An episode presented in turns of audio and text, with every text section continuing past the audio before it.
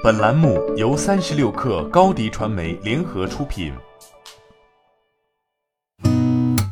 八点一刻，听互联网圈的新鲜事儿。今天是二零二零年十月二十九号，星期四。您好，我是金盛。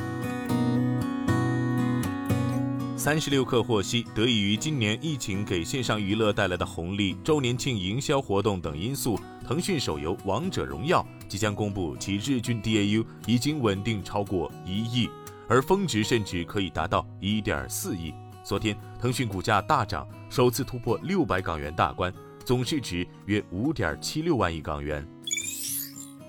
联想昨天举办了二零二零联想创新科技大会，会上，联想集团董事长兼 CEO 杨元庆发表开场演讲，提出了端、边、云、网、智的技术架构。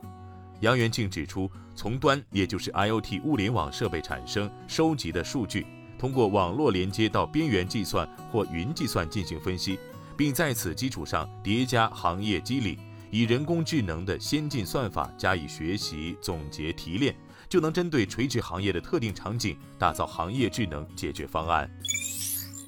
蚂蚁集团 IPO 初步询价完成，确定最终每股六十八点八元。有媒体估算，根据链家数据。蚂蚁员工人均可在杭州买一套二百八十三平米的大房子。对此，支付宝官方发文回应：“我没有千万身家，也买不起二百八十三平米的大房子。但现在没有，不代表以后没有，梦想还是有的，我会加油的。”关于蚂蚁员工身家千万的造富声音从来没停止过。曾有传言说蚂蚁员工整层楼欢呼，后经证实是当天马云来到了蚂蚁办公大楼，员工们在欢迎马云。昨天更有传言称，一个七年前入职支付宝的 P7 员工身家过亿。支付宝表示，以上均为假新闻。近日，财富杂志发布二零二零年全球最具影响力商界女性榜单，北京字节跳动 CEO 张楠以新人身份上榜，排名第四十五位。榜单总计有十一名女性来自中国，包括平安集团联席 CEO 陈新颖、格力电器董事长董明珠和滴滴出行总裁柳青等。张楠是唯一入选的中国八零后。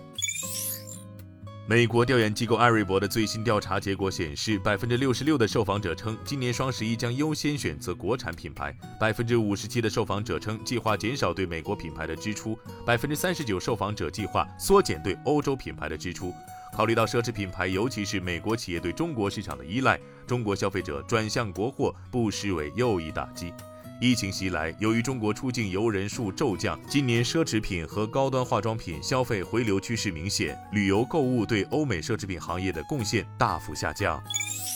海南免税新政实施首个季度，奢侈品消费热情高涨，推动国内最大的免税业务运营商股价走强。中国中免公布的财报显示，今年第三季度中免实现营收一百五十八点二九亿元，同比增长百分之三十八点九七。规模净利润二十二点三四亿元，同比增长百分之一百四十一点九。中免三季度业绩大增，主要是受七月一号海南离岛免税新政实施的影响，离岛免税业务实现同比大幅增长，特别是毛利率较高的奢侈品箱包、腕表和贵重珠宝的销售增长显著。苹果正在加紧努力开发自己的搜索技术。在对最新版本的 iPhone 操作系统 iOS 十四进行的更改中，苹果开始显示其自己的搜索结果，并在用户从主屏幕输入查询时直接链接到网站。业内人士说，这种网络搜索功能标志着苹果公司内部开发的重要进步，并可能构成对谷歌进行更全面进攻的基础。苹果对其内部项目保密，但这更增添了证据，表明苹果正在努力与谷歌搜索引擎建立竞争对手关系。今天咱们就先聊到这儿。编辑崔彦东，我是金盛，八点一刻，咱们明天见。